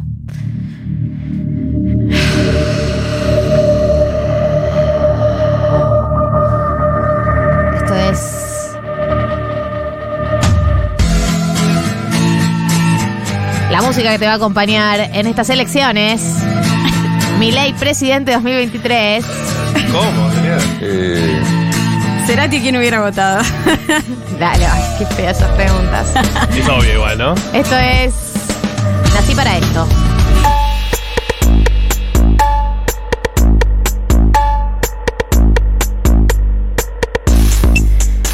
15.31 en la República Argentina. Entramos en eh, la recta final de este programa. 29 minutos de programa para terminar de entender cómo vencer a Milei. ya estamos muy cerca. Hemos abordado todas las aristas y nos Para falta una arista que es la intelectual, la académica. Bueno, un poco también la poética, porque se puede decir Martín Rodríguez también tiene un perfil bastante poético. Eh, de hecho, es, es escritor y ha escrito libros de poemas. Y la idea fue la siguiente eh, del día de hoy. Hoy cuando mm, estábamos pensando en invitados, pensábamos, bueno, en muchos nombres que ya escribieron, que ya hablaron, que ya un poco de todo, y se nos ocurrió la idea de escuchar un par de voces picadas, eh, picadas quiere decir que van a ir una tras de la otra, a raíz de preguntas que organizan la conversación. Entonces lo que hicimos fue eh, mandarles las mismas tres preguntas, tanto a María Esperanza Casullo, si no la conocen, es politóloga, es docente, es investigadora de la Universidad Nacional de Río Negro, eh, tiene un libro llamado ¿Por qué funciona el populismo? y además tiene un newsletter en Cenital que de hecho hoy sacó una edición, está muy bueno. Y eh, le pedimos a María Esperanza y también le pedimos a Martín Rodríguez, que si no lo conocen, eh, es eh, escritor. es un gran analista político, tiene dos libros de ensayo, uno que se llama Orden y Progresismo del 2014 y otro que se llama La Grieta Desnuda del 2019. Es coeditor de la revista Panamá, que por ahí la hayan leído también esta semana con los análisis que tuvieron. Eh, y les pedimos a ambos que respondieran las mismas tres preguntas. Vamos a ir escuchando eh, sus respuestas a cada una de las preguntas y eh, nos subimos un poco a las sensaciones que tenemos sobre el tema. La primera pregunta que le hicimos, la primera pregunta que le mandamos era... ¿Cuáles crees que tienen que ser las temáticas de agenda de los candidatos de acá a las generales? Repito, ¿cuáles crees que tienen que ser las temáticas de agenda de los candidatos de acá a las generales? ¿Les parece? Escuchamos las primeras respuestas. Los temas los puso Milei hace mucho tiempo ya, antes incluso de, las candidaturas. O sea, hay dos palabras que organizan la política, dolarización y casta. O sea, ¿cuáles pueden ser los temas nuevos? No hay. La política es qué hace con lo que Milei hizo de ella. En el caso de Bullrich está un poco más apretada porque es como que mi, Milei es el subconsciente sublevado de, de lo que era el PRO, ¿no? Ir a fondo, romper de verdad ciertas cadenas que tenía el PRO, más, no sé, más sobre las mediaciones, sobre cierto cuidado institucional y yo qué sé, y, bueno, y no. Pues además mi ley le da una base de laburantes y de gente de abajo mucho más fuerte, mucho más potente. Para mí es el, el- yo lo decía la otra vez un poco exagerando, que es el PT de los trabajadores pobres, ¿no? Es el grito de eso. Y Massa tiene que ser Massa. O sea, Massa, ya ni siquiera sé cuál pueden ser sus temas. Sus viejos temas, que de hecho él ganó varias batallas, ¿no? Decir, cuando empezó con las camaritas en 2013, todo el mundo lo criticaba por izquierda y no hay municipio hoy que no tenga camarita y el que no las tiene la quiere tener. Pero Massa todavía parece rendirle examen al cristinismo, al progresismo, ¿no? Como pareciera que no, que no les va a romper nada, ¿no? Está como tomado por ese examen. Me parece que Massa tiene que zafarse, tiene que ser él. Tiene ese desafío, ¿no? Volver a ser alguien auténtico en política. En política o sos auténtico o morís. Bueno, creo que las temáticas de los candidatos de acá a la elección eh, creo que tienen que ser dos solamente. La primera es la economía. Evidentemente lo que mostró la elección es que hay una fuertísima insatisfacción con respecto a la situación económica y Milei está ofreciendo eh, una solución, entre comillas, que es la dolarización, eh, y eso es su principal eh, atractivo. Y la segunda es la posibilidad de dar la sensación de que hay alguien que va a tomar las decisiones, ¿no? Esto es más una cuestión personal, de estilo, de presentarse a la sociedad que de agenda, me parece. Bien. Primeros acercamientos a la pregunta, ¿cuáles crees que tienen que ser eh, las agendas eh, de los candidatos de acá a octubre? Hay un concepto que es muy Martín Rodríguez, porque por esto te digo que cuando convocas a un escritor y o poeta aparecen estas ideas, que es que mi ley es el subconsciente, subconsciente sublevado del PRO, digamos, como si fuera lo, lo tapado del PRO, lo que quiso Mm. ser y no pudo ser en algún lugar, o lo que quiso ser y no pudo ser una parte del PRO, eh, que no, no, no termina de estar desatado. Eh, y hablaba de eh, algo que no sé si lo hablamos con Gaby ya fuera del aire o eh, en el aire, que es que Massa tiene que volver a ser él. O sea, el Massa que conocemos, ¿no? El Massa que lo trajo hasta donde está ahora, no el Massa eh, más blando, más blandito, más queriendo complacer, sino queremos ver, queremos verte, Massa, queremos ver una persona con personalidad y la queremos ver porque si no, eh, él decía esto, Martín decía esto que yo comparto, que eso sos auténtico o morís en el camino, que es necesitamos ver una personalidad. Sí. No nos sirve, y le pasó a la reta también con todo lo que es el mundo focus group, necesitamos ver personalidades, yo creo que hay algo de eso, eh, que también Milei lo encarna muy bien, eh, que es, queremos ver una personalidad marcada, no queremos ver a alguien, estoy bien, todo bien con todo, queremos ver personalidades. Sí, yo lo que estuve pensando esta semana, no sé si saben, pero en octubre va a haber debates Claro. entre estos candidatos presidenciales. Resta saber si van a ir, ¿no? Obviamente uno supone que si Milei va ganando en las encuestas por demasiado, tal vez ni siquiera, quiera. ni siquiera quiera ir. Eh, pero pensaba cuál va a ser el discurso ahí, in situ de cada candidato, hablándole a la gente, pero también luchando contra el otro candidato, ¿no? Entonces, yo pensaba completamente que Massa va a ser. O sea, yo, que no sé nada de esto, es obvio que Massa, vos lo ves y ya sabés que es el mismo que en 2015 estuvo contra los kirchneristas. Como obviar esa parte y venderse como kirchnerista sería raro. ¿Por qué no se vende como diciendo yo antes fui antikirchnerista cuando quisieron avanzar contra la constitución, no sé qué, y ahora le pongo un freno a mi ley, ¿no? Sí, ahí yo creo varias cosas, como tomando también lo que decía Meg y, y Martín, me parece que mm, indudablemente eh, en algún momento el kirchnerismo quiso mostrar que Massa era su candidato. Eh, y no estoy hablando de Cristina porque Cristina me parece que se hizo un doble movimiento, ¿no? Diciendo yo no lo elegí, mi candidato hubiese sido Guado, pero a la vez sentándolo en el primer acto ahí en la ESMA al lado, ¿no? Enfrente de las abuelas y de, y de Madre de Plaza de Mayo, como diciendo tratando de ordenar al kirchnerismo atrás de, de Massa, problema que también trajo la interna y que ahora Gaby Pepe señalaba muy bien de, cómo va a ser Grabois para, contener a esa gente que todavía no está dispuesta de, votar a Massa. Y por el otro lado, me parece muy interesante esta idea de mostrar un candidato que eh, va a tomar las decisiones, ¿no? Estos últimos cuatro años eh, y la elección de Alberto Fernández como candidato en el 2019 mostraron que está, está raro a priori en, en la coalición del peronismo quién toma las decisiones o cómo se toman las decisiones. Y me parece que eso es algo que está muy en jaque en esta elección, sobre todo para Massa, que además es ministro de Economía, ¿no? Y que trata de diferenciarse de la presidencia, pero está manejando todas las aristas. Entonces es como un desafío fundamental para el peronismo ahí, construir esa imagen. Sí, y lo plantea muy bien Meca Suyo en. No sé si decirle Mec, eh, María Esperanza, porque es un gran apodo, Mec. Bueno, ¿no? Suena muy bien. María Esperanza. María Esperanza, eh, en el newsletter de Cenital, como el rol de los gobernadores también en definir qué va a ser el peronismo. Mm. O sea, en términos filosóficos y generales, qué va a ser el peronismo de ahora en más. Eh, porque si sos esto el peronismo y mi ley te gana 16 provincias, Hola, es ¿qué raro. tal? Sí. La segunda pregunta que le enviamos a Mec y a Martín eh, fue la pregunta que decía ¿qué desafíos genera el voto a Milei? Y esto respondieron. Hay una parte que, de mi ley que es genial, que es que tuvimos muchos años de una política polarizada y un montón de, intelectuales o de, políticos defendiendo la grieta como modelo. Y lo genial es que vino mi ley y los engrietó a todos, o sea, los polarizó a los polarizados. Yo no sé cómo termina. Lo que sí creo es que rompió la grieta de abajo hacia arriba. No la rompió por arriba, no la rompió por encima. Y yo creo que el negocio de mi ley es ser mi ley. O sea, mi, ley es cómo seguir siendo el mismo.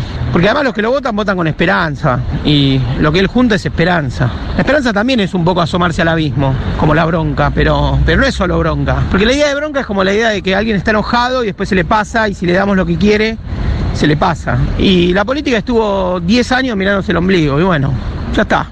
Le tocó, le tocó pagarla. Y creo que el, el voto a mi ley, el desafío que genera es justamente esto. Em, si, si él ganase las elecciones eh, la dolariz- y pudiera imponer la dolarización, sería una decisión que generaría una tremenda eh, capacidad de condicionar a los gobiernos siguientes. Eh, es decir, sería para mí sería comparable al préstamo que tomó Mauricio Magui con el FMI pero multiplicado por 10. Es una agenda que no es una política puntual, sino que como se vio en otros casos, como Ecuador, es una cosa que una vez que se pone en juego es dificilísima desarmarla. Entonces me parece que es el tema central de, de los próximos meses.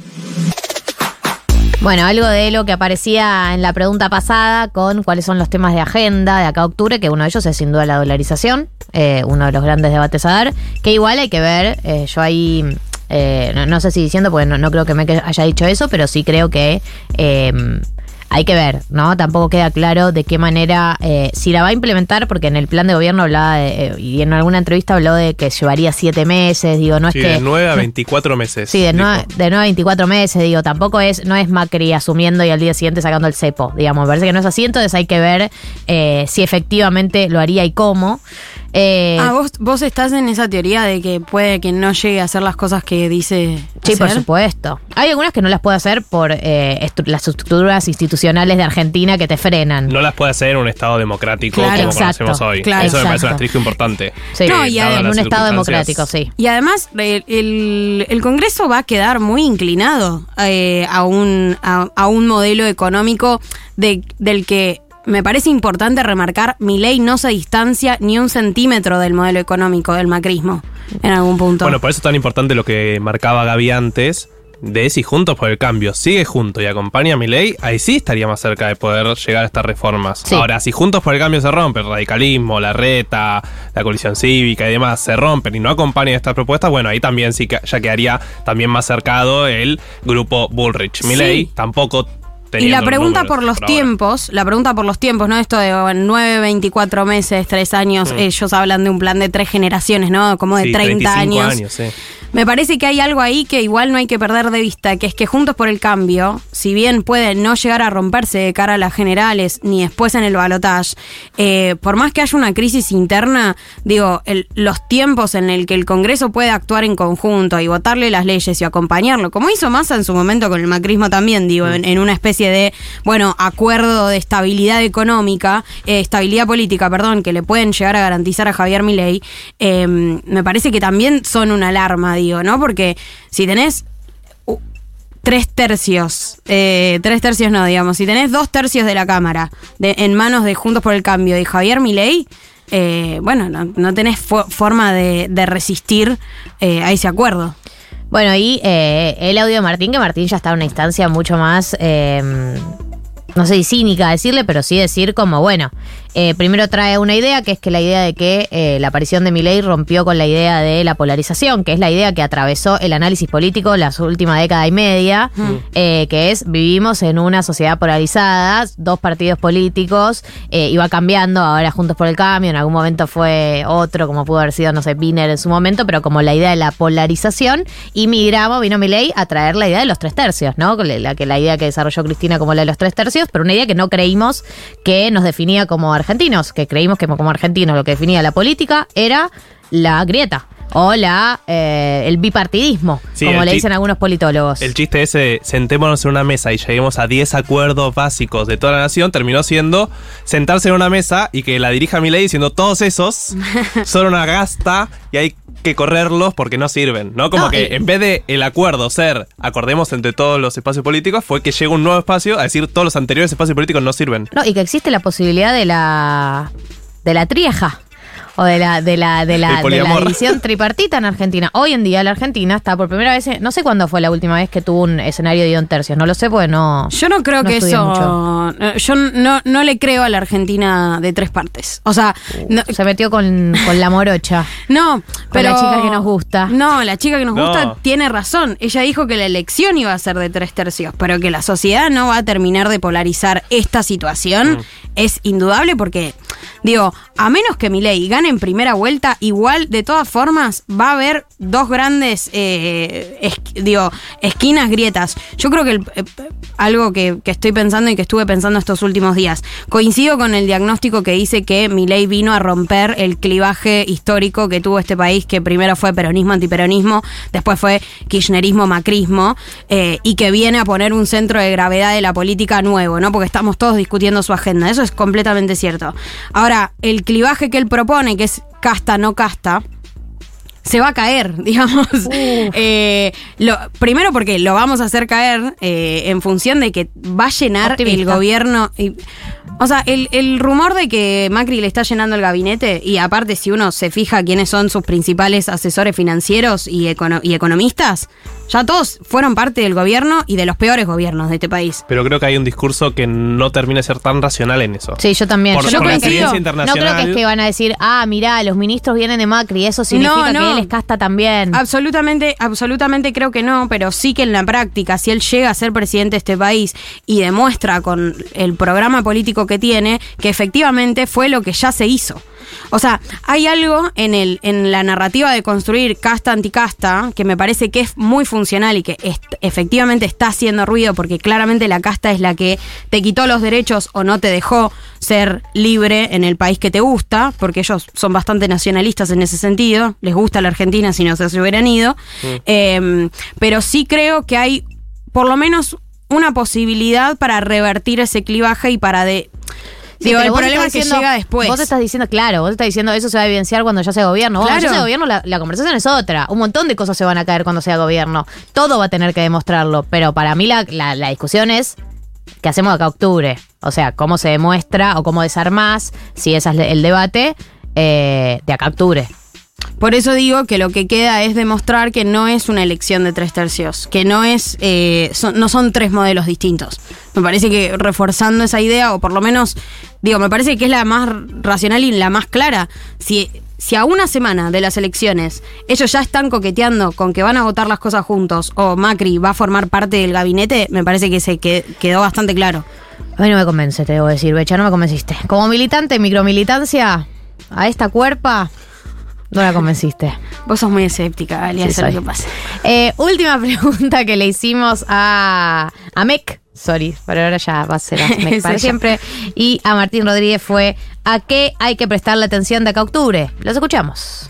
Y de acá a octubre no hay que morir de viejos, ¿no? El gobierno y toda la, todo, todo lo que compone o componía al frente de todos este actual gobierno peronista debería pedir perdón. Decirle a la sociedad perdón por habernos quedado rompiendo el propio gobierno y ahora le queremos decir, guarda, emergencia, puede venir un gobierno peor, un gobierno que va a ir por ustedes. Creo que tienen que digamos, recapitular. Están diciendo a la gente que cuide cosas que ya perdió o que nunca tuvo, ¿no? Derechos, acceso a no sé qué. Ese es un baño de realidad. Vino bien lo de mi ley. El costo puede ser altísimo. Altísimo. Pero bueno, cualquier cosa que reaccione genuinamente sobre ese error, bienvenida. Cualquier campaña que supone el sostenimiento de otra ficción va a sumarle a mi ley. Ah, Hubo un tiempo que fue hermoso y se terminó. Creo que para mucha gente el eclipse entre virtuoso entre el peronismo y, y unas ideas, digamos, progresistas se, concluyó. Ya está, ese tiempo está, ya pasó. Ahora lo que se está discutiendo es con qué se paga cada cosa. La Argentina necesita, diríamos, urgentemente una discusión económica, una discusión de futuro, una discusión sobre el trabajo, una discusión sobre un montón de cosas que, que bueno, que, que, que Milei las plantea probablemente la peor manera, ¿no? Las pone sobre la mesa. Eh, se acabó, digamos, se acabó el piripipí. Pero bueno, es difícil.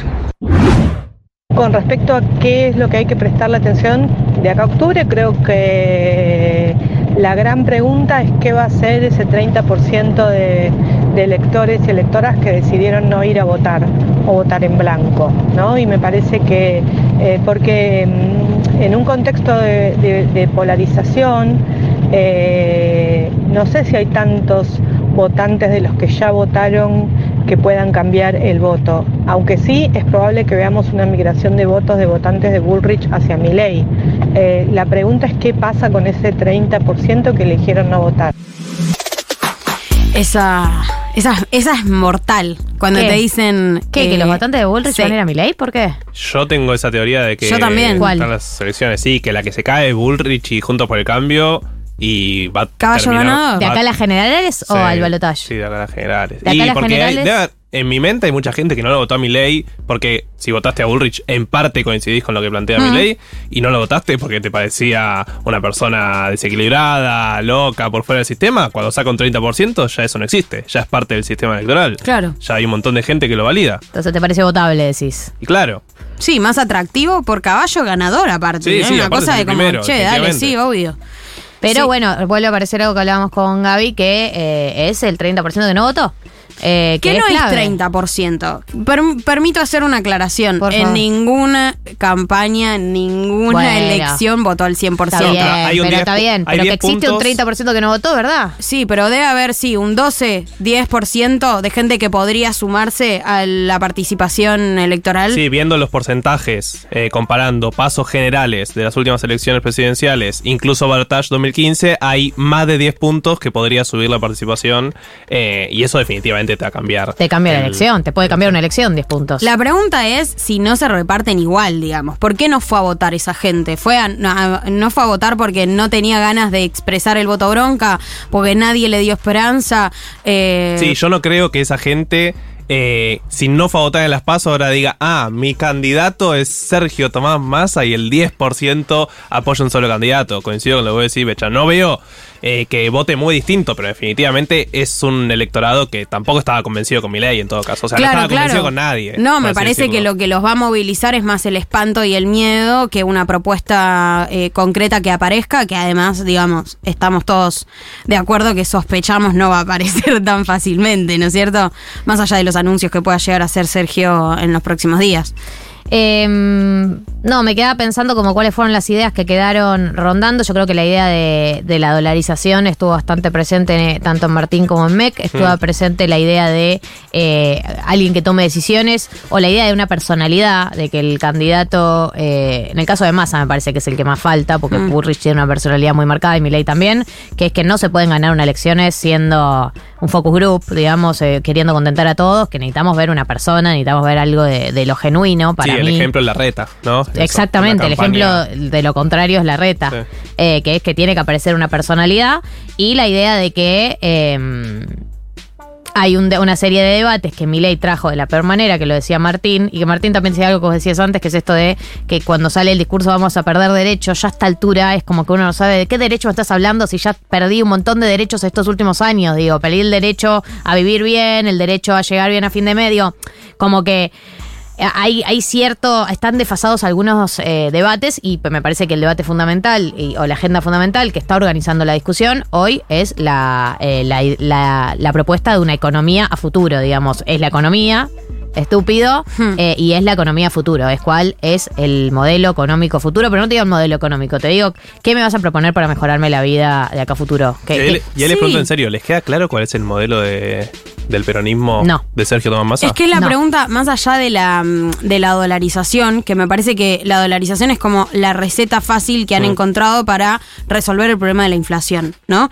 Que es un problema claramente que el gobierno nacional no está pudiendo responder y que por lo menos eh, en todas las recetas económicas que, que se conocen más de corte heterodoxo, de hablar de, de un shock que pueda estabilizar la economía, hizo todo mal. O sea, primero devaluó, después todavía no aumentó los salarios o no fijó un precio para los salarios. Digo, como si tenía que hacer un, un plan de estabilización, no lo veo muy cercano, ¿no? Y además Ay, con no, el no. FMI encima. Pero incluso si fuera todo esto, pero hay una promesa de campaña de futuro, eh, sería más fácil de lidiar, pero yo no veo, yo estoy de acuerdo con Marto, yo no vi en la campaña, tampoco vi una campaña de masa, o sea, no vi ni, no vi campaña de masa No, para claro. las paso, ni pa buena ni mala, digamos, no hubo tal No la campaña. hubo, no la- no la Entonces, hubo. bueno, sería interesante que empiece a haber una campaña A y B, que esa campaña eh, encarne... Eh, La única herramienta, perdón, pero Sí. la única herramienta que tiene Massa para demostrar que el plan de Milei es eh, inviable, porque quizás ese es el clivaje, ¿no? De, tipo, no lo va a poder hacer o no va a tener los recursos para hacerlo, o si, o si lo hace va a ser un desastre, es mostrar que hay un plan y que tiene efectividad en bajar la inflación y en hacerle resolver los problemas a la gente. Marta. Tiene tres meses para hacerlo. Pues por eso. Antes de las elecciones decíamos la mejor eh, campaña de masa es la gestión. Mm. Viendo los números, ya está tarde, me parece. quizás no es la Porque- gestión la mejor. No, porque ya ni siquiera va a llegar algo de impacto a las elecciones que son dentro de dos meses y devaluaste 22% y se, se supone una inflación del 15%, como que ya ni te dan esa- esos números, no te dan. Entonces, Ni con la suma fija ni con el acuerdo de precios, vos decís. y, no, y pero es complejo como mínimo. Entonces, ¿qué le vas a le decís dolarización? No, pero que sí. O sea, ¿qué le propones a futuro? Y, Si no, ¿y qué propones? no. Contundente, sólido y rupturista. Porque también hay algo de eso, de que es la el- dolarización. es que no hay receta también mágica, cala, claro. Cala porque hay porque, porque la desazón y la angustia tiene que ver con. No funcionó el peronismo, pero tampoco funcionó el neoliberalismo que proponía Macri. El otro día leía eh, una lectura que para mí es eh, muy acertada, que es que Milei es el hijo eh, de- del neoliberalismo que no funcionó, porque el- eh, no funcionó el modelo kirchnerista, peronista, ponele el nombre que quieras. No funcionó el neoliberalismo que también venía a prometer esas recetas. Entonces, por eso aparece esta tercera opción, full loquita, loquita, porque las que conocemos tradicionales no funcionaron ninguna de las dos. Entonces, ¿qué traes loquito, loquito, rupturista, nuevo? ¿Qué me va a garantizar que vos me vas a mejorar la vida? Obvio, uno podría decir, nosotros podríamos decir, no existen recetas mágicas, pero no te, no te gana una lección esa lectura. No, pero, pero eh, ese es el problema. Exacto, ¿Sí? ese es el problema. pero no. Pará, Quiero pero- decirle a la oyentada que me están mirando como dame una No, respuesta. no, no. y yo lo que digo es, la dolarización, ya incluso Milei te dice, va a ser de 9 a 24 meses. Ni siquiera te dice que llega y soluciona el problema. Ahora, vos no, no me estás como peronismo, como masa, ni siquiera me propones algo a 24 meses. ¿Entendés? No hay una conversación de dolarización, no, esto sí. Y eso me parece que es lo que falta, porque la campaña que decíamos era una buena gestión, ya quedó medio raro. Porque ya la gestión ya está a los tumbos. Y podemos discutir si es su culpa, el rol del fondo, un montón de cosas. Error de los medios. El rol de los medios, eh, Gaby Cerruti. Gaby Cerruti, los gobernadores, todo lo que quieran. Eh, pero bueno, no sé. Es todo un tema, ¿viste? Está difícil, dijo Martín. Está difícil, está difícil. Sí, sí, Martín Sí. cierra el audio diciendo... Es hermoso ese cierre. Pero está difícil. Eh, no, ojalá, a- agarrando lo que dice Martín, ojalá sea un llamado de atención, ojalá este golpe y este susto que nos dimos en las PASO sirva de llamado de atención para mucho de lo que sabemos que está haciendo más ahora, que es rearmar su campaña eh, y empezar a mostrarse con un poco más de personalidad. Ojalá sirva como eso y no como nada más, digamos. Ojalá sea un llamado de atención muy grande y traumático y nada más. Eh, pero bueno, eh, no depende solo de nosotros. ¿no? Te asustaste, Bobby. Una cosa de. te- Uy, uy, Te asustaste, Bobby. ¿Qué te iba, te iba a gobernar mi ley? No, tranca, guacho. Sí, tranca. ya estamos- Está todo bien, no pasa así. nada. Yendo a la política de TikTok, es ¿qué pasó? ¿Te asustaste? ¿Podés hacerlo con argumentos, por favor? Y qué bien que estuvo Milei en el OK. El ok fue. el OK es me el pico máximo de de carisma del de domingo. Milei. Sí. Yo vi, lo eh, humanizó fue- todo lo que lo vi. es imposible humanizarlo. Bueno, viste que Milei está más tranquilo. Eh, se lo vio más Sí, tranquilo, se lo salvo ve más cuando le tranquilo. repreguntan. Ahí, ahí Él es escala de un nuevo. vivo bárbaro. Nunca fue un loco, gente. Nunca fue un loco.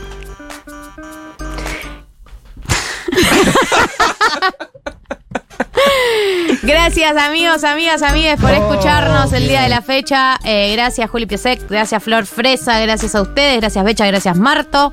Eh, bueno, nos vemos el sábado que viene. y- Sigan vivos, ¿eh? Sí. Sigan vivos. Y, y no sé con qué país, porque ya a esta altura no sé con qué país. Pero sábado que viene, 14 horas, nos escuchan aquí de nuevo.